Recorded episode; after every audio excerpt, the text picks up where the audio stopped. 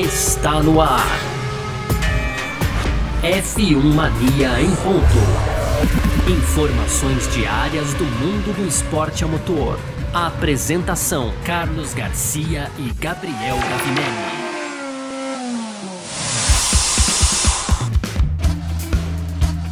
É isso! Valeu demais pela sua presença, valeu demais você que tá junto com a gente por aqui. Tá no ar mais uma edição do nosso podcast F1 Mania em ponto. A gente que tá sempre por aqui de segunda a sexta-feira, trazendo um pouco do que tá rolando no mundo do esporte a motor, conteúdo do site f1mania.net. Entra lá também, lá tem tudo para você ficar ligado aí nas informações do automobilismo mundial, todas as categorias. E vamos nessa, né? Muito prazer, eu sou Carlos Garcia aqui comigo sempre ele, Gabriel Gavinelli diz aí Gavi. Fala Garcia, fala pessoal, tudo beleza? De volta em Garcia aqui com o nosso F1 Mania em ponto e hoje a gente vai seguir falando, claro, de Fórmula 1, Garcia. No primeiro bloco é, tem aqui GP de Las Vegas, nada mais, nada menos do que foi anunciado meio que de sopetão, né, Garcia? Mas teremos corrida, né, lá no, nos hotéis, nos cassinos de Vegas já no ano que vem. É uma corrida diferentona, horário diferente, a gente vai explicar isso no primeiro bloco. No segundo, Garcia, a gente vai falar sobre uma rivalidade que já existe, mas que vai ganhando outras proporções agora em 2022, que é a disputa entre Charles Leclerc e Max Verstappen. Desde garoto isso existe, mas Claro, quando chega na Fórmula 1, as coisas vão ganhando outro tamanho. Para fechar, então, as rapidinhas, e aí tem aqui Marco falando do Gasly, tem também Coulter falando sobre a exaustão dos pilotos na Fórmula 1, o Vettel que vai voltar a correr no GP da Austrália depois de ter testado positivo para Covid. Para fechar, então, é, tem também comentários aí sobre o Mick Schumacher, que segundo o chefe ex-chefe de equipe dele, Garcia, tá sofrendo pressão sim do Magnussen na Haas. Boa, perfeito. É sobre tudo isso que a gente vai falar então nessa edição de hoje, quinta-feira, 31 de março de 2022, podcast F1 Mania em ponto, tá no ar. Podcast F1 Mania em ponto. Pois bem, então, começando o nosso F1 Mania em ponto dessa quinta-feira. Na verdade, tem pouca coisa para falar, né? Entre aspas, claro, né? Porque no fim das contas, a gente adiantou boa parte do assunto ontem, né? Mas claro, tem novidades sim, eu tô brincando, né? Tem detalhes aqui sobre tudo que a gente falou. Sobre o GP de Las Vegas, que vai acontecer lá nos Estados Unidos, lá em Las Vegas, claro, a partir de novembro de 2023, tá? Um anúncio feito em conjunto aí entre a Fórmula 1 e a Las Vegas Convention and Visitors Authority né? A LVCVA, né? E olha só, é, é, bem na linha do que a gente falava, claro, com detalhes, né? Mas enfim, a corrida vai acontecer à noite, em um sábado de novembro, na Las Vegas Strip, né? Que é a avenida clássica lá dos apostadores de Las Vegas, né? Pessoal que gosta de Las Vegas, é pra hoje o pessoal ficar louco com aquilo lá, né? É, e claro, a pista vai passar por alguns daqueles marcos que a gente vê na TV, né? Muitas vezes, para quem não foi ainda, para quem já foi, já conhece bem também, né? Hotéis, os cassinos, as, aquelas luzes maravilhosas, tudo isso vai fazer parte do cenário que vai compor a terceira corrida de Fórmula 1 nos Estados Unidos que vem tendo aí um crescente aumento no interesse lá, né? Engraçado que a gente ficou muitos anos ali. Primeiro não tinha Fórmula 1 nos Estados Unidos, depois a Fórmula 1 batia lá, hum, não deu certo, para. Depois vai, tenta de novo, não, não deu certo, para. E a Fórmula 1 não se encontrava com os Estados Unidos e a partir do ano que vem, Gavi três corridas nos Estados Unidos, sendo essa em Las Vegas, que cenário incrível, né? Não, cenário incrível, Garcia. Primeiro, é isso que você falou, passa por diversos pontos turísticos, então quem não teve a oportunidade de conhecer pessoalmente vai pelo menos poder curtir ali algumas imagens durante a TV. E, cara, deve ser realmente um grande espetáculo, né? Você comentou das luzes, então é, é esperado aí muita, muita luz, né? Muita festa também ali, por ser, é, já por ser em Vegas, por ser também no cassino e, e por ser ali no sábado à noite, né? Sábado à noite também, digamos que é o horário nobre, digamos não, é o horário nobre ali da TV americana, é quando a maior parte do, da audiência acompanha aí grandes shows, então a Fórmula 1 vai marcar essa, essa data para novembro. A gente até adiantou aqui, segundo o Salvar, de dia 25 de novembro, então vamos guardar essa data aí, Garcia. É, e já, então, para fazer essa corrida, assim, meio. E como eu disse, né? Meio de repente, né, Garcia? Porque a verdade é que fala-se de Vegas há bastante tempo, mas a gente não, não teve rumores. Olha, tá anunciando Vegas. Foi meio que em cima da hora, ó, vai vir Vegas e Vegas veio, né? É. Então, essa para você ver que quando a Fórmula 1 tem interesse, né, real interesse, ela se desdobra para fazer acontecer, né, Garcia? É uma parceria da organização da, da, da, própria Fórmula 1, como você disse aí, é, com, com Nevada, né? Então não tem, é, digamos que não tem um, organizador ali, um intermediador, é uma organização direta da Fórmula 1 para mostrar realmente, para confirmar, né? Se alguém tinha dúvidas, a gente tem Miami estreando agora em maio, mas se alguém tinha dúvidas do interesse total da Fórmula 1 é, no, nos Estados Unidos, isso se comprova, né? Os americanos aí, a, a, Fórmula 1 que é americana, né? Os donos são americanos hoje em dia, então vai apostando cada vez mais nesse mercado, cara, que é um mercado muito promissor, né? Se cair nas graças aí é, do público é, norte-americano, a Fórmula 1 realmente tá feita. Vamos lembrar que ela tem uma grande audiência no mundo e, como você bem colocou, é pouco cultuada nos Estados Unidos. Então realmente falta esse mercado para a Fórmula 1, Garcia. Hum, boa, perfeito. Eu tô até buscando aqui, porque ontem a gente tava num, num, numas conversas aqui com, com, com o Victor, ele foi passando algumas informações pra gente, né? E, e até curioso, porque ele falou assim: nossa, a gente fica até na dúvida para saber como que vai ser a iluminação artificial para a noite, porque é uma corrida é, da noite, né? E ele tava explicando ontem, né, que a, a Strip sozinha consome 350 milhões de dólares de energia por ano, né? É, só com energia elétrica mesmo, tá? São 8 mil megawatts por dia. É o lugar que consome energia, que mais consome energia elétrica no mundo, tá? A Times Square, que é, que é, o segundo lugar que mais consome energia elétrica no mundo, é, consome 2% do que consome a Strip, né? Então, assim, em volta de Las Vegas tem uma usina nuclear, uma hidrelétrica, uma solar gigantesca também, né? A solar até 2014 era a maior do mundo. Então, assim, é muita, muita, muita energia elétrica. Talvez não precise de nada mesmo, é só botar os carros na pista e vambora, né? Pode ser, né, Garcia? Eles é, devem criar alguma coisa para dar um, um, mais um destaque ainda, né? Mas sem dúvida. Ah, sim, né? sem dúvida. É. Mas sem dúvida o... ali o que tem ali já para correr já é suficiente. Boa. Essas informações aqui são do Vitor Berto, né? Nosso diretor aqui, é, que ficou super feliz também com a realização dessa corrida em Las Vegas. O Vitor que é exímio da... conhecedor lá de Vegas, né? exímio pode, tá conhecedor tá de Las Vegas. o projeto da pista, Gavi, tem 6 km, 120 metros, né? Pegado do início ao fim.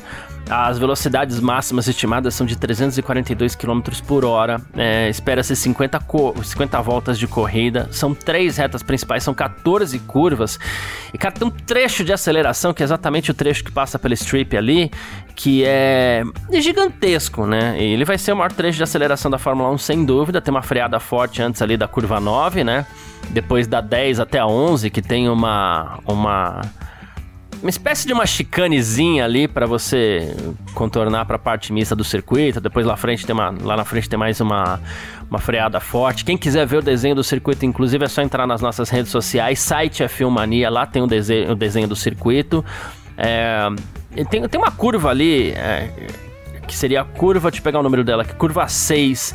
Ela é um pouco abertona demais. Para os carros do ano passado eu acharia ruim, mas com esses carros que estão andando um pouco mais próximos já achei bem legal. A gente deve ter muita ultrapassagem, principalmente ali na strip e muitas vezes usando o DRS pela atual configuração dos carros e por ser uma reta tão grande, talvez os carros se ultrapassem mais de uma vez. E eu sugeriria dois pontos de detecção de DRS na mesma reta, viu, Gavi? Então, Garcia, eu fiquei aqui pensando nisso, né? É uma reta muito longa realmente e a pista parece que vai ter só esse ponto de DRS né, Garcia? Não sei ali, talvez entre as curvas 4 e 5, mas é, é uma reta também, uma, digamos que é a reta oposta, né? Mas ela não é grande, é um, uma, não chega a ser metade, aí um pouco menos da metade, talvez ali também uma outra zona de DRS, né? Mas certamente não é uma. A não ser que eles botem uma terceira, daria para pôr. Se você for olhar aqui, Garcia, a gente tem é, três, tem uma reta gigante e aí uma reta um pouco menor, aí metade, e uma que é um pouquinho menor da metade. Então daria até para pensar em três zonas de DRS e aí seria um circuito com muitas ultrapassagens, né? Eu fiquei realmente curioso, pareceu ser um circuito muito rápido. A gente tem poucas curvas, né? No fim, são 11, quantas curvas? 12 curvas, né, Garcia? Só aí? São, são 12? São, deixa eu, deixa eu ver direitinho, tá 11, 9, 10, 11, 12, 14 curvas. Eu não vejo a 13 aqui. Ele pula 13? A 13, a, a 13 é que assim, ó, é, a 11, 12 e 13 são juntinhas ali no final da strip. Você tem 11, 12 e 13, aí lá em cima você tem a 14, é, eu, eu, e a reta dos boxes já não é tão longa assim, né? Mas enfim, é confuso, é mas isso, é É isso. isso, é isso, perfeito. Então não sei, fiquei aí na expectativa de, de uma zona, mas se você pensar bem, dá pra colocar pelo até três zonas, é aceitável aqui, viu, Garcia? E, e- e quando eu falo, eu falo sério, viu? Eu já consigo visualizar é, duas. é, eu conseguiria visualizar dois pontos de detecção na Não, strip daria. ali. Ah, mas é uma reta só. É, mas assim, mas é muito longa. Então quem passa, e aí, vai embora? Pô, dá uma chance aí de quem veio brigar também. Não Daria, sei. ó, Ou você- não põe nenhuma na strip e deixa os carros com velocidade pura também. né? Não, daria, ó, Garcia. Não, é, mas daria que, por exemplo, antes da 9 você bota uma zona de, de, de detecção ali. Então, começou a reta, ele tem como abrir. E aí passou um pouco da 10, mais ou menos na metade ali, outra zona, né? Outra zona, se passou ali no meio. Mas, cara, imagina, se, com a treta que já deu entre o Verstappen e o Leclerc, um freando, imagina umas zonas no meio da reta, os negócios ia ser louco, hein, Garcia? Um freio, outro freio, outro freio, outro freio também, ma- ia dar congestionamento na reta, hein? É, então, é, é, é- é essa- esse é meu receio. Ou então não põe nada na reta. É uma reta tão longa que talvez dê pra eles se virarem ali bota o DRS numa reta menor, sabe? Sim, sim. É uma outra possibilidade também. Mesmo com pouco vácuo, a reta é tão longa que talvez eles consigam aproveitar isso. Então, tem, E- que, tem que analisar isso com bastante cuidado. E aí teria essa troca, né? Porque realmente, se você imaginar hoje a reta desse tamanho, é, então o cara começa atrás ali. E aí o- a pessoa abre a reta, né? O outro rival abre a reta e abrir aí, sei lá, um segundo no fim da reta, Garcia, pelo menos. É, daí pra mais. Né? Daí pra mais. É, e abrir uma boa vantagem. Vamos ver como a Fórmula 1 vai contornar essa, essa grande reta aí, pensando no entretenimento, né? É, eu falei em dois pontos de, de- de detecção, mas pensando bem, não colocaria nenhum na reta ali, né? Deixariam pra reta menor e pronto. É uma possibilidade. Já tá é uma bom. possibilidade mesmo, né? Porque É. aí você deixa a briga mais Porque justa, né? vai- então é. você tem uma. E aí deixa É, realmente é. ali a- a- uma zona ali pra essa, pra essa reta entre as curvas, né? Como que é 4 e 5 ali. Que daria sim, é uma, uma retinha ali que dá pra usar o DRS pra ultrapassar sim. É. E Gavi, pra gente aqui no Brasil vai ser uma corrida da madrugada, tá? É, é. Vai ser 10 horas da noite pelo horário local, tá? Do sábado. Importante registrar essa parte sempre, né? É, domingo à noite lá, isso daria um problemão em vários lugares do mundo, já seria segunda-feira a transmissão, né? Mas enfim, é, vai ser 10 horas da noite pelo horário do sábado, então a gente vai ter aquele negócio, é quinta-feira, sexta-feira, sábado para treinos, né? E corrida. Na Europa vai ser ali, por exemplo, 6 da manhã de domingo para quem tá no Reino Unido, né? E então a gente deve ter essa corrida aqui no Brasil umas duas da manhã aproximadamente, assim, do sábado pro domingo, né? Aí a gente faz até a, a- a- aquela brincadeira, aquela comparação, né? Porque no fim das contas é o horário que eles mais gostam lá, não à toa o UFC nasceu assim e o UFC bomba nesse horário lá, né? É até hoje, né? Que acompanha o UFC, a luta principal é duas, duas e pouquinho da manhã, né, Garcia? É, então é. é o horário nobre dos caras, né? Onde os eventos acontecem mesmo, principalmente lá em Vegas. Então é isso, a gente vai ter que acordar de madrugada aí, porque é uma corrida imperdível, né? Opa. É uma. é um- não tem como, é igual assim. Cara, toda corrida da, da temporada é imperdível, né? Mas é, mesmo pra quem não assiste, por exemplo, eu fico imaginando o GP de Miami. Cara, é, a audiência, imagino eu que vai ser maior, porque é, tem um atrativo do, do lugar, de ser diferente, assim como Vegas, né? Então, é uma corrida que deve ter uma audiência muito diferenciada e a gente vai poder ter uma ideia também, né, da adesão real dos americanos, porque é, é o que a gente. É, é uma reclamação da Liberty, né? Os horários são meio que feitos ali para se adequar no, no- em todos os continentes, mas principalmente na Europa, né, Garcia? Então a Fórmula 1 gira muito em torno do horário europeu e essa corrida vai ser uma corrida. é, não vou dizer que é exclusiva, porque todo mundo vai poder acompanhar, mas é, pensando, né, criada com, com o intuito de agradar, não é exclusivamente, mas mais os americanos. Então, a gente vai poder ver o resultado disso. Eu tô bastante ansioso, não só pelo circuito aí, todo o traçado, que eu achei bem, bem legal. Lembra um porquinho, né? Foi você que colocou, Garcia, que lembra um porquinho ao inver- invertido? Não, não fui eu, não fui eu, não fui eu. Eu não lembro quem foi que colocou. Acho que foi o Grum que colocou Foi o lá. Grum, é verdade, parece foi o Grum logo pela manhã. Pessoal coloca no rolete pra ficar girando, né? Só que com os pés pra cima, né? É isso, parece mesmo. Tem um narizinho, as duas patinhas aqui. E bem ansioso para ver os carros correndo em Las Vegas e, e, saber como é que vai ser a aceitação aí também dos americanos, Garcia. Boa, perfeito. Ah, bom, falei do horário, falei de lugar. A Fórmula 1 que há 37 anos não realiza uma corrida é, que não seja em um domingo, né? E o Domenicali, ele até falou, né? Ele falou assim, poxa, fazer uma largada típica às 3 da tarde seria um erro total. Então a gente teve que ser flexível, né? É, é o momento certo para ter o melhor show nesse contexto, ele falou, não vejo problema nisso. E a gente antes estava acostumado, ah, corrida de madrugada, são aquelas corridas na Ásia, na Oceania, agora é corrida nos Estados Unidos e é de madrugada também, mas não tem problema, a gente encara mesmo assim porque vai ser super legal. Com certeza. Falamos aqui, é, é isso, falamos aqui do anúncio do GP de Las Vegas, a gente adiantou um pouquinho hoje, ontem, contou mais detalhes hoje já com esse anúncio oficial, né? E agora a gente fica no aguardo, claro, do calendário para o ano que vem. Pode ser, né? Que a Rússia tenha um substituto tampão para esse ano e que Las Vegas ocupe exatamente esse lugar aí do que seria o GP da Rússia, porque setembro, outubro, novembro, dá para remodelar esse calendário dessa forma. Também deve ser próximo do GP de Austin, né? O GP dos Estados Unidos mesmo.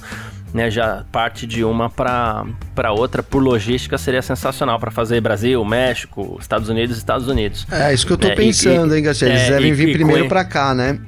Isso, com esse Miami é, isolado, como tá aqui em maio mesmo, né? Como a gente vai ter esse ano. E mesmo que seja Brasil, México, Estados Unidos, Estados Unidos, ou Estados Unidos, Estados Unidos, México, Brasil, não sei, mas por 100 novembro a gente já começa a pensar que talvez in, in, invertam essa lógica. E o que seria normal também, aceitável e tá tudo certo. Sim. Uma corrida ali já pensando com áreas de decisão de campeonato, quem sabe. É, e a gente. É e o GP Brasil talvez viesse pro começo de novembro ali, né, Garcia? Também. É, é já dá para imaginar isso. Boa, perfeito. Bom. Uh, falamos aqui sobre o anúncio do GP de Las Vegas e agora a gente parte para o nosso segundo bloco. F1 Mania em ponto.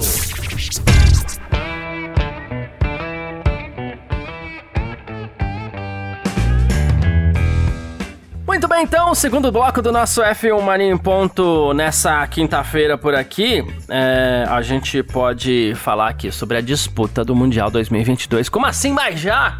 É, é, pode ser que isso mude, né? Fazendo uma comparação boba aqui, Gavi, a gente que não tem falado muito sobre BBB, né? É, é sabe verdade. quando tem aquele jogo...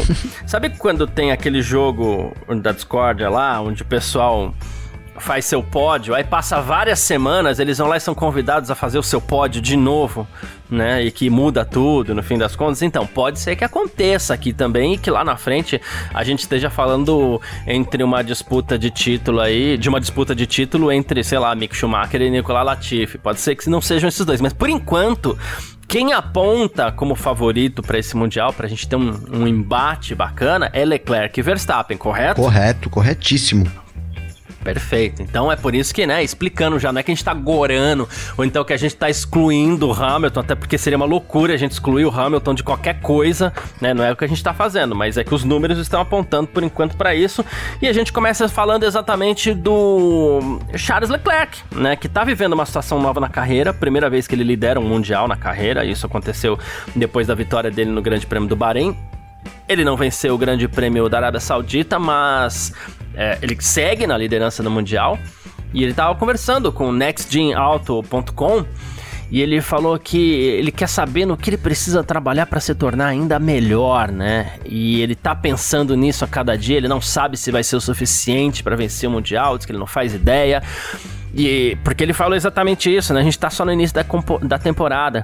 Mas é um bom começo, porque ele sim tá de olho na possibilidade de título lá na frente, Gabi. Não, é isso, Garcia. É, o começo aponta para isso. Por isso que foi, foi bom você ter falado do Hamilton, porque a gente não tira o Hamilton da possibilidade, mas na atual circunstância é, né, não tem como colocar, mas a gente tá vendo aí a diferença, então pode mudar, pode mudar e aí a gente muda também, mas hoje é muito claro que a disputa vai ficar entre Ferrari e Red Bull, vou, ainda vou dar uma chance aí pro Sainz, tá, Garcia? Porque Ferrari e Verstappen, né? Porque lá na Red Bull o Pérez já começou a temporada é, dizendo que ia focar em, em, proteger o Verstappen, né, Garcia? Em ajudar o Verstappen. Então a gente sabe a função exata do, do Pérez dentro da, da, equipe. Na Ferrari tinha essa dúvida, o Sainz acabou batendo o Leclerc no ano passado, venceu, então a gente tinha aí uma expectativa de que é, ele pudesse chegar para ser esse piloto número um. Leclerc vai conseguindo impor um domínio que já é alguma coisa, mesmo passando só duas etapas. Se, se isso acontece novamente, por exemplo, na Austrália, já fica uma situação até, digamos que complicada para o Sainz, porque o Verstappen também né, vai seguir pontuando, a expectativa é essa. Então, em algum momento, alguém vai ter que tomar essa prioridade se quer brigar pelo título. Então, é isso. A gente tem como é, grandes rivais aí de 2022 nesse momento, Leclerc e Verstappen, né, Garcia? Os dois que se conhecem há muito tempo, né? Já disputaram, já bateram roda aí em tudo quanto é coisa que você imagina, né, Garcia? Já começaram no kart desde menino é, e, e, foram evoluindo aí através das categorias também para chegar na Fórmula 1. E aí a gente sabe, quando chega na Fórmula 1, Garcia, por mais que já tenha acontecido tudo que pode acontecer dentro da pista, a rivalidade muda de tamanho, né? Então é, a pressão é outra, então até é, vamos supor que a gente não tô falando nem aqui que é o caso, mas vamos supor que tem uma rivalidade eu e você lá no kart, hein, Garcia? Não, e aí pá. você ganha todas de mim, todas. Se nós chega na Fórmula 1, a pressão muda. Não é impossível que eu vença você, né? É, então eu acho que é muito por aí.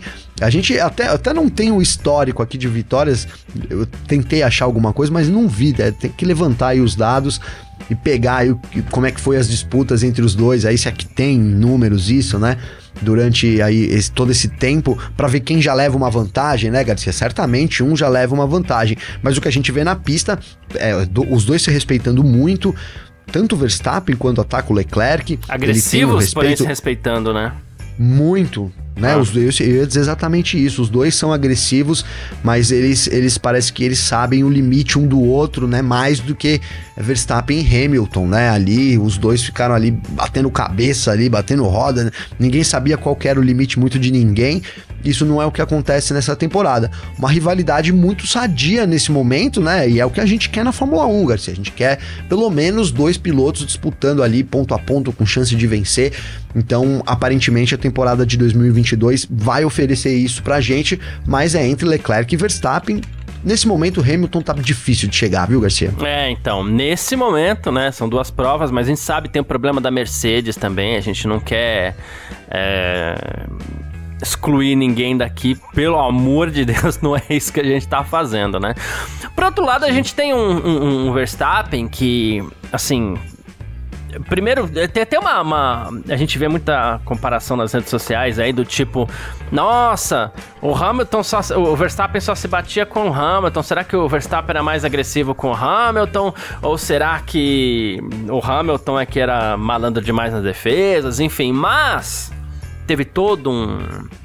um, um um cenário de rivalidade forte no ano passado, teve narrativas de, de ambos os lados, um pouco mais é, agressivo, né? Uh, mas assim, o Verstappen ele parece mais respeitoso mesmo com Leclerc, inclusive nas declarações.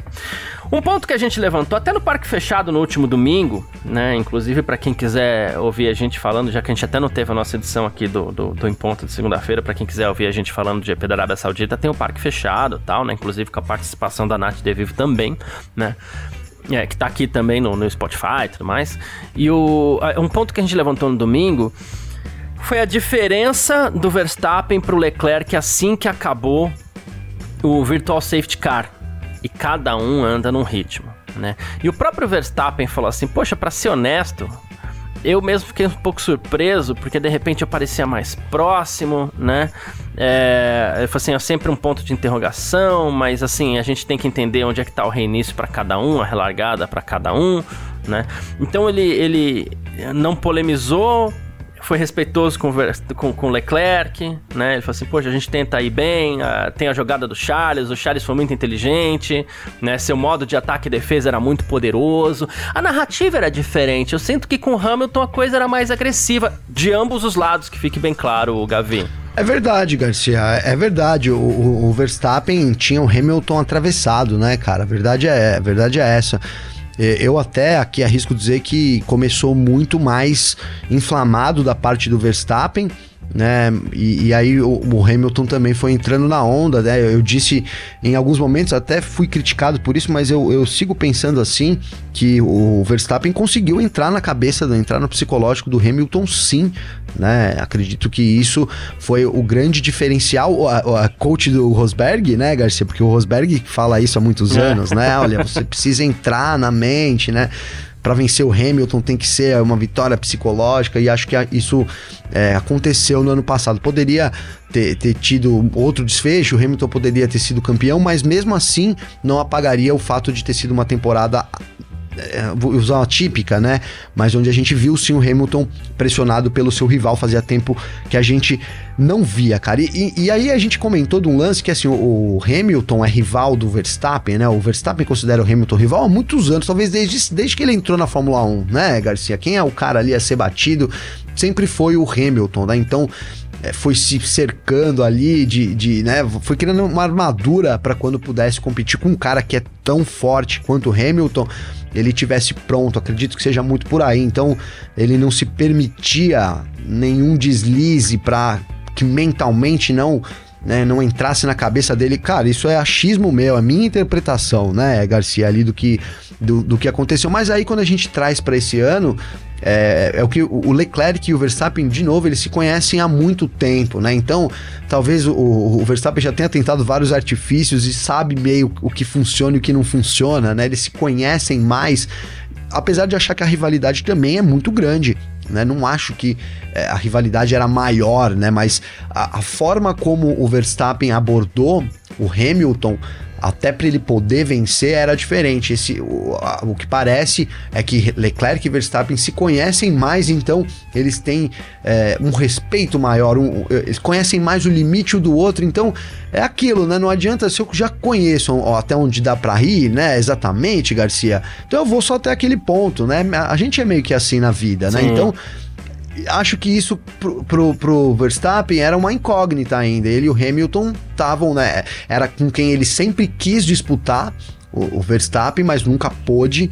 Então ele se, foi se cercando ali de medidas para que quando isso acontecesse, nada pudesse abalar ele. Eu acho que o, o, foi. É, essa é uma palavra boa, né? O Verstappen foi inabalável durante a temporada de 2021, Garcia. Boa, perfeito, é isso. É, e, e provavelmente vai ser com Leclerc de novo, se essa disputa for até o fim. Claro, com contextos, com com ações diferentes, já que estamos falando de, de, de pilotos diferentes, inclusive, né? É, o Julian Palmer, que é ex-piloto recente de Fórmula 1, virou comentarista, tem falado bastante sobre, sobre isso também, né? O, ele, ele diz que o, o Verstappen ele tem uma tática interessante que é explorar o que ele chama de uma área cinzenta dos regulamentos, diz que é uma área que ele usa há algum tempo, diz que é quase uma rotina. E aí ele falou assim, pô, na Arábia Saudita ele ficou do lado do Charles Leclerc no caminho para a última curva, na saída do safety car, né? Então, o Leclerc não pôde alinhar para a curva corretamente, né? É, ele lembrou que ele fez isso em, em, Abu Dhabi também, teve até uma na disputa com o Hamilton na decisão, teve até uma investigação sobre isso. E são coisas que o regulamento não proíbe, e como não proíbe, ele vai lá e usa isso de artifício, por quê? Por, ser, por se tratar de uma, de uma corrida de um contra o outro, e o que você puder fazer para atrapalhar também, você vai fazer. Tanto é que o Julian Palmer ele fala de explorar uma área cinzenta, mas ele cita isso como sendo um aspecto interessante do Verstappen. Ele parece estudar muito as regras, né? Oh, o Verstappen conhece muito das, das regras, né, Garcia? Você levantou um, um, fato interessante agora que foi ali o delta do safety car, né, cara? E assim, eu assisti, assisti várias vezes e, sabe o que eu cheguei à conclusão, Garcia? De que o Verstappen se aproveitou muito bem do Delta, né? Além de, de andar no limite, ele foi, ele foi privilegiado, digamos assim, aí talvez tenha contado com a sorte, ou não, ou é o que você falou, ele é tão preparado, né? Aí eu vou fazer até uma, uma comparação aqui, diferente do Michael Masi, né, Garcia, que não tinha preparação nenhuma, né? que, que talvez ele já tenha imaginado isso antes, cara. Tipo assim, ó, vai entrar um, um safety car, né? É, o virtual safety car, geralmente eles abrem ali na reta também de volta, né, Garcia? Então eu vou ficar num, num ponto ali do meu delta no máximo, mas que quando esse safety car é, é, seja liberado, quando tenha sinal verde, eu possa fazer a tomada da curva melhor. E aí a gente sabe da importância de você acelerar num ponto correto da curva, a velocidade final que você ganha lá no final da reta, né? Tô, vamos imaginar ali a, a última curva de, da Arábia Saudita, que foi onde o Verstappen bateu na qualificação e tal de 2021, com aquela reta ali, né, que dá ali na curva 1 e 2, né, Garcia? Uhum. Então, se você tiver, às vezes, um pouquinho atrás do seu delta, mas você conseguir dar o pé na entrada da curva de forma correta, a velocidade final que você vai ganhar na reta é, talvez compense do que você ficar ali no limite do delta e ter que, por exemplo, o sinal verde ser dado quando você está ali terminando a tangência. Então você vai acelerar muito, muito mais lá na frente do que quem está vindo atrás. Parece que foi esse o grande, né, o grande trunfo do Verstappen ali no safety car. Então ter usado muito bem os pontos de aceleração da pista dentro do delta permitido, né? O delta ali tem um limite para mais e para menos, então ele não pode nem é, passar desse limite nem diminuir muito. Então eu fiquei com essa impressão, depois de ver várias vezes aqui, que o Verstappen aproveitou muito bem o delta dele, é, segurando um pouco para poder depois dar o pé na reta. Então ele chega já muito embalado no Leclerc, que acabou acelerando depois, né? É, aceleraram juntos, mas em pontos diferentes, que lá no fim da reta, da primeira reta, fez diferença também na, na fez diferença né, na vantagem, vou usar isso que o Leclerc tinha pro, pro Verstappen, Garcia. Boa, perfeito. É isso, é isso mesmo. Ah, bom, Falamos aqui de Max Verstappen, de Charles Leclerc, que deve ser a disputa hum, do título desse ano, de 2022. Tudo pode mudar, mas por enquanto deve ser isso. E a gente parte para o nosso terceiro bloco. F1 Mania em ponto. Terceiro bloco do nosso F1 Marinho Ponto por aqui nessa quinta-feira. A gente vem com as nossas rapidinhas agora para você ficar sempre muito bem informado. E olha, é, eu vou enquadrar essa notícia aqui, viu, Gavi? Porque isso não é todo dia que acontece, não. Vou ter que pôr a parede aqui. Helmut Marko falando bem de Pierre Gasly. Olha só, hein? Não é, não é, não é fácil não, né? O Gasly que tá lá na AlphaTauri, vira e mexe, ele recebe uma pedrada do, do Helmut Marko. É, depois ele fala que ele tá pronto para Red Bull e o Helmut Marko vai lá e dá uma afastadinha e que não é isso que a Red Bull quer. Depois blá blá blá, tal. Enfim. Helmut Marko concordou com uma declaração de Gerhard Berger que disse que a Red Bull poderia dar uma segunda chance para ele, né? Mas ele disse que não quer desconsiderar Pérez e ao mesmo tempo não queremos perdê-lo sobre Pierre Gasly. Coitado do Gasly, né, Garcia? Coitado, cara. É, na Red. Pô, o Gasly tá, tá, tá no meu, limbo, cara. Tá numa situação cruel, né, cara? Vai rolar um processo trabalhista e depois ele vai faturar uma grana, né, cara? Danos morais, vários bagulho aí. porque é uma situação difícil que a Red Bull colocou ele, né? E, e ao mesmo tempo ele não tem muito o que fazer a não ser acatar. Não tem vaga na Fórmula 1. Não parece que vai ter é, uma vaga no futuro que ele possa ocupar. A gente falou da Mercedes e é só isso que me vem na cabeça, apesar de ser improvável, né? Ali a vaga do Hamilton, tô pensando aqui há alguns anos, né, Garcia? Acredito que o Russell vem para ficar também, enfim. É, então é uma situação difícil. O, o Gasly é um, é um grande talento, é um dos grandes aí dessa nova geração também. Com um carro ele ia poder mostrar isso sem dúvida nenhuma mas é, é, difícil ele ter um carro, né? Então ele tem que meio ficar nesse, como você disse, nesse limbo, porque se não for uma Red Bull, e aí ele vai ter que disputar com o Verstappen lá, eles que se entendam lá na frente, Garcia, é difícil imaginar o, o, o Gasly numa equipe de ponta pensando na configuração aí futura da temporada, né? Então, por um lado é bom, o, Garcia, o, o Garcia não, o Gasly, eu sempre confundo, eu né? Gar, Gasly com Garcia. Sempre confundo, quase passou dessa vez, mas não foi. O Gasly, Garcia, então, é, ele sempre falou da Red Bull e desse desejo de voltar. A gente até brincou aqui, pô, cara, ele não desencana, né? Ele tá sempre nessa, porque também não tem o que fazer. Então, imagino que para ele seja positivo esses comentários do Marco. É, eu brinquei aqui com, com os direitos trabalhistas dele, porque é uma situação difícil, né, Garcia? Ele tem que ficar ali é, é, sendo cozinhado e ao mesmo tempo não pode falar nada, porque se falar alguma coisa aí que perde as chances. Então, é uma situação difícil, mas um pontinho positivo para o Gasly. Quem sabe a Red Bull considerar ele no futuro, Garcia? E vamos dizer, vamos ser bem claros hoje, assim. É, o Sérgio Pérez, não sei, o, Pérez também não tem cara de que vai aposentar agora, né? Não, realmente não tem, mas pelo menos é, eu não sei quantos anos o Pérez tem exatamente, não mas imagino que viu? quatro. É. Uns três, quatro anos ainda rende, né, Garcia? Né? Depende da performance dele, entendeu? Então não é fácil também essa vaga aí de segundo piloto. Se, se a Red Bull começar a vencer, se o Pérez apoiar o, o, o Verstappen da forma que ele prometeu no começo da temporada, fica difícil alguém re, é, tomar essa vaga, né, Garcia? O fato é esse também, né? Sim, sim, sim. Tem esse lado aí também. É... Enfim, mais uma pra gente seguir com a gente aqui, ó. David Coulter tá falando sobre o cansaço exagerado dos pilotos, inclusive falando sobre o próprio Gasly, né? Terminou mal o Grande Prêmio da Arábia Saudita, muita gente muito cansada, os carros vibrando bastante. O Kik, né? O Kevin Magnussen, inclusive, falou que, nossa, a corrida da Fórmula 1 em, na Arábia, entre aspas, quebrou o pescoço dele, né? E ele falou assim: os carros parecem realmente surpreendentemente rápidos, isso é muito desafiador, não tem espaço para erros, isso é parte do desafio da Fórmula 1. E ele falou assim: o que eu amei, olha o Cutter, que doidão, né? Foi ver todos os pilotos exaustos no final, bem exaustos, né? Por tanto tempo na era híbrida, os pilotos mal suavam no final do GP, né? É, então ele falou assim: eu amei ver os pilotos exaustos. Doidão mesmo, né, Garcia? Porque eu não sei que corrida que ele assiste, cara. Porque eu vi os caras saindo lá, o Verstappen, o Hamilton, aí os que mostram no pódio totalmente suados ali, né? Não sei que, que corrida é essa que ele assiste.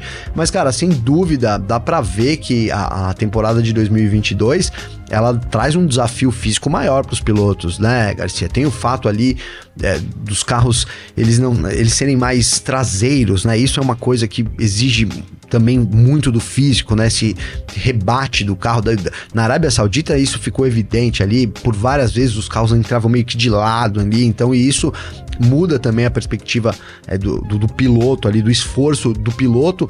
É, fora isso, tem, tá rolando esse porpoising aí, esse kick, né? E a gente brincou, ele parece um bate-cabeça, né? A 250, 300 km por hora, Garcia. E isso tem afetado bastante os pilotos também, cara. Por isso que a gente diz aqui que eles são, é, é, são grandes pilotos, mas são grandes atletas, né? Não tem ninguém brincando na Fórmula 1, né? Não tem nenhum júnior na Fórmula 1, né, Garcia? Todo mundo que tá lá tá por merecimento e porque é, sem dúvida nenhuma, um grande atleta. A, a temporada de 2022 veio para provar isso também, Garcia. Boa, perfeito. É isso. Mais uma, Sebastian Vettel vai voltar a correr no GP da Austrália né? Então ele tinha testado positivo para Covid-19 antes do Grande Prêmio do Bahrein e agora ele já testou negativo e a Aston Martin comunicou aqui, ó, temos o prazer de confirmar que Sebastian agora está apto para correr novamente, vai alinhar ao lado de Lance Stroll em Melbourne para iniciar, enfim, aí a sua temporada de 2022. Esse enfim foi pela minha, conta, é, minha conta, tá? É estreia tardia, né, do Vettel, né, Garcia? Pô, uma, tô brincando, uma, uma, né, uma infelicidade aí. E agora o Vettel tá de volta, tô ansioso para ver o desempenho do Vettel, né? A Aston Martin, a gente nem falou da Aston Martin direito aqui ainda, porque realmente eh, quando falamos não foi bem também, né, Garcia? A Aston Martin não, né, não tem um carro é, bacana, era, era uma das equipes que a gente estava de olho, porque sem dúvida nenhuma o investimento do Lawrence Stroll né, a gente destacou isso bastante tempo, é um dos maiores aí da Fórmula 1 dos últimos tempos também, trouxe funcionários novos, então toda uma é, infraestrutura de equipe nova, mas isso não, não, não, não se, né, não se traduziu em resultados na pista ainda, né? Talvez o Vettel possa trazer um pouco mais de desempenho para a Aston que está precisando, e é isso que eu espero, inclusive também aí do alemão, viu, Garcia? Boa, perfeito. Inclusive o Hamilton é, postou uma foto dele lá, Covid is no joke, welcome back, né? Tipo, bem-vindo de volta, Covid não é brincadeira, tal. Então todo mundo feliz aí. Quando o Vettel tá na pista, fica é, todo mundo verdade. feliz, né? Bom. Uh, e a gente segue falando aqui agora sobre o Colin Coles, que ele foi chefe de equipe da Haas, né? Ele é ex-chefe de equipe da Haas. E ele falou que o Mick Schumacher tá sob pressão, hein? Ele falou que ficou assustado com o acidente dele na Arábia Saudita e tal. E o Colin Coles falou o seguinte: resultado da pressão que seu novo companheiro de equipe está colocando, né? Diz que agora o desafio é maior, mas que ele vai estar à altura do desafio. Você acha que o Schumacher tá sentindo a presença do Magnussen ali? Olha, Garcia, eu acho cedo para dizer, mas obviamente que o Coles aí tem mais experiência do que eu com, com o Schumacher, né, Garcia? É óbvio, mas eu, assim, o Schumacher bateu em 2021 lá também, né? Ele tava sofrendo pressão do Mazepin, Garcia? Sim. Né? É. Não sei, é. não tava, né? Não sei, não tava. É, a, primeiro, assim, eu acho que o, o, Schumacher é um cara que eu vejo isso nele, e se você acompanhar os treinos dele e tudo mais, ele sempre tenta andar no limite do carro. Aliás, isso é geral na Fórmula 1, né, Garcia? Todo mundo tá tentando andar no limite ali, e aí os novatos tendem a não saber esse limite tão quanto os mais experientes. Super, até aí tudo normal, né? A pista da Arábia Saudita é uma pista muito desafiadora. Qualquer erro é se transmite, né, se transforma numa, num grande acidente. Foi o que aconteceu com o Schumacher. No momento, eu não acho que ele esteja sofrendo uma pressão do Magnussen. Inclusive, acho que ele pode vir a sofrer, pode, pode estar sofrendo, pode, mas não acho que ele nem deveria pensar nisso, Garcia, né? Para mim, o grande beneficiado com toda essa história foi o Schumacher, que vai ter o Magnussen como companheiro de equipe, cara. E ele tá começando a carreira dele, é importante você ter uma referência boa. O Magnussen é um grande piloto, foi bem na McLaren ali, acabou sendo trocado pelo Van Dorn, mas tinha tudo para fazer uma carreira legal também na Fórmula 1, não fosse as entrelinhas aí, né, do, do esporte, cara. Então, um, para mim, o maior beneficiado é o Schumacher, que teria mais um ano ao lado do Mazepin. De novo, não tô querendo criticar o Mazepin, aqui os dois sem experiência, é difícil você trocar alguma coisa, né, Garcia? Uhum. Quando você não tem alguém ali para trocar, né? Então, acredito que ele pode, pode se beneficiar muito mais do que se prejudicar em termos de pressão. Mas, de novo, né, o, o Colin House aí, ele sabe muito mais do que eu, já foi, inclusive, chefe do, do Schumacher também, talvez ele tenha mais indícios do que eu, viu, Garcia? Boa, perfeito. É, bom, e quem quiser entrar em contato com a gente aqui sempre pode. Você pode mandar mensagem pra gente através das nossas redes sociais aqui, pode mandar mensagem para mim, pode mandar mensagem pro Gavi também. Como é que faz falar contigo, Gavi? Garcia, para falar comigo tem meu Instagram, que é Gabriel Gavinelli, com dois L's, e tem também meu Twitter, que é arroba Gavinelli, com dois L's. Então, pessoal aí, segue a gente lá, manda uma mensagem tiver alguma dúvida, quiser trocar uma ideia, uma crítica, uma sugestão, a gente tá sempre aberto aí, é muito legal, inclusive, receber não só elogios, mas críticas também, serve pra gente evoluir. Então, estamos sempre aberto aí para vocês que querem é, exprimir seus sentimentos pra gente, né, Garcia? Boa, perfeito, é isso. Ah, inclusive, antes até de falar as minhas redes sociais aqui, a gente recebeu um e-mail através da nossa central de contato lá da Filmania do Diego Ruivo, né? Em primeiro lugar, quero agradecer demais a participação do Diego Ruivo, quero agradecer demais a audiência do Diego Ruivo, valeu mesmo, meu irmãozinho, né? E ele falou, pô, boa tarde, pessoal da Filmania, escrevo para dizer que gosto bastante do site, principalmente do podcast, ouço no Spotify, tanto que foi meu top 1 ano passado. Eu só fico descontente com a falta de regularidade, né? E ele falou assim: no ano de 2021 aconteceu de alguns dias não ter o podcast, compreensível tal, né? E só que ele falou que o ano de 2022 está absurdamente falho, né? Diz que a gente demorou para retomar quando as equipes estavam apresentando os carros, né? É, ele falou que a minha justificativa aqui foi de que a gente estava privilegiando as informações nas redes pessoais. Na verdade, a gente estava privilegiando as lives que a gente estava fazendo no canal da Filmania no YouTube, né? E ele falou assim: agora a temporada iniciada, duas excelentes corridas de abertura, Leclerc Verstappen numa disputa acirrada, McLaren ficando para trás e muitos mais assuntos. Logo após uma prova como a Arábia Saudita, fica um vácuo de dois dias. Esse tipo de coisa tira um pouco da vontade de continuar a acompanhar o F1 Mania em ponto, ao menos no podcast. Tanto que, para me manter atualizado sobre o dia a dia da F1, passei a procurar acompanhar outro podcast. Gosto do ritmo leve do Garcia e do Gavinelli, mas a ser mantido esse buraco no programa certamente acabará em perda significativa. Continuarei seguindo, mantendo alerta do Spotify, mas não se continuar a Bangu. Vai ser difícil. Em primeiro lugar, eu dei muita risada desse Abangu, porque quando a gente era moleque jogava bola na rua, Gavi, e tomava gol e não tinha, e, e não tinha regra pra saída de bola, né? Saía do era gol, saída né? Bangu. Era saída Bangu que a gente chamava, né? É. Então a saída Bangu é tipo, sai de qualquer jeito aí, vai, É, vai, vai que vai, a bola né? do gol, botava na. né, Garcia? No, no chão ali, no chão vai. e tocava e começava o jogo. Era É. a saída Bangu, né? Saída Bangu, sensacional. Eu dei muita risada quando eu li esse Saída Bangu aqui, achei espetacular. Mas pro Diego Ruivo, eu queria falar duas coisas. Primeiro, é, é fato que talvez a gente possa fazer uma comunicação na- na- nas redes sociais, mas tem uma- duas coisas importantes. Primeiro que questão de saúde não tem aviso prévio, né, Gavi? Pois é. A gente até citou na edição de ontem aqui, você tava completamente sem voz. é, e aí, o nosso instrumento de trabalho principal para fazer um podcast aqui, além da mente, é a garganta. E se a garganta não responde, não tem voz, não tem como, né? E Total. esse acabou sendo o problema. A gente avisou na quarta-feira, depois, quando a gente. Ontem, né? Quando a gente retomou. Então, questão de saúde vai ser sempre uma prioridade na vida de qualquer um. Eu né? queria. É uma coisa que a gente não... Ô, Garcia, depois... não, não, depois que. É, uma... Não, claro. É, eu, eu, eu, a saúde é uma prioridade na vida de qualquer um.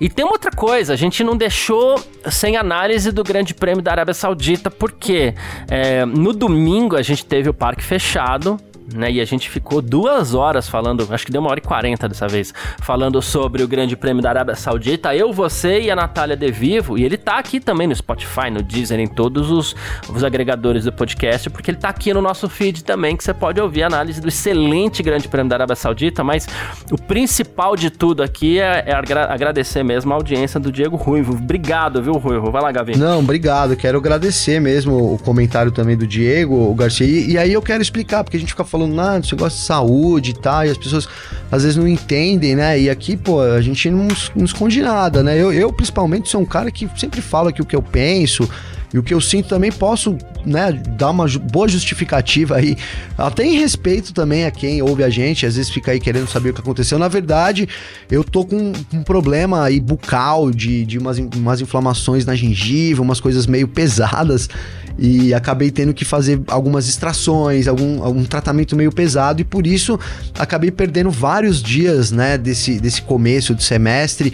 É, espero não perder, mas ainda estou em tratamento. Talvez um ou outro dia ainda, infelizmente, aconteça. Toma anestesia lá, a boca não, não dá nem para falar, né, Garcia, direito, Nossa. né? Então, eu, em respeito aí às pessoas, eu quero explicar que foi isso também, né? É, é, e é isso, tive uma inflamação de garganta, muito em conta dessa inflamação na segunda-feira, mas a gente respeita demais aí quem ouve a gente, igual o Garcia falou, é, né? Quem, você que está ouvindo nesse momento, é, é, faz peça, é a peça fundamental aqui para o quebra-cabeça fechar, né? Então, sem vocês não tem, não, não tem podcast, não tem. É, eu e o Garcia, vou roubar uma frase dele. Eu ligo pro Garcia e a gente fica trocando ideia de Fórmula 1, né, isso, né, Garcia? É, é, é isso. Então eu quero agradecer e por isso, em respeito a todo mundo, ao Diego e a todo mundo que ouve, resolvi explicar o que aconteceu aí durante essa semana também, Garcia. Boa, perfeito, é isso. Mas cert certamente todo mundo vai entender, porque todo mundo sabe que essa questão de saúde é prioridade. O que a gente pode fazer a partir de agora, segue a gente lá no Twitter e tal. E a gente manda o famoso excepcionalmente hoje, não teremos F1 Mania em ponto. Alguma coisa assim, perfeito. assim, só para o pessoal realmente não ficar sem informação. Diegão, obrigado, tamo junto, viu? Ouça outros podcasts de automobilismo sim, a gente recomenda, porque a gente não fala nomes e tal, mas a gente recomenda assim que ouça, porque é legal, a gente gosta assunto muito, mas não deixa de ouvir a gente não. Ah, não, não tá deixa certo. não. Continua seguindo aí, né, a gente. É isso. A gente vai, a gente promete trazer aqui sempre as informações na, na pinta, né, Garcia? E de um jeito descontraído e leve, como ele mesmo colocou. Isso. A ideia aqui do podcast é essa, né? É isso, perfeito. Gente, uh, quem quiser me seguir nas redes sociais aí, não falei a minha, né? Instagram, arroba carlosgarciafm, ou então no Twitter também, que é o arroba carlosgarcia. A gente se fala, valeu demais todo mundo que acompanhou a gente até aqui, todo mundo que está acompanhando a gente sempre até o fim. E muito obrigado, vocês são muito importantes mesmo. Um grande abraço e valeu você também, Gavi. Valeu, parceiro. Você, tamo junto aí, obrigado todo mundo. Tamo super junto. Um abraço, mano. É isso, sempre junto. Tchau. Informações diárias do mundo do esporte a motor. Podcast F1 Mania em ponto.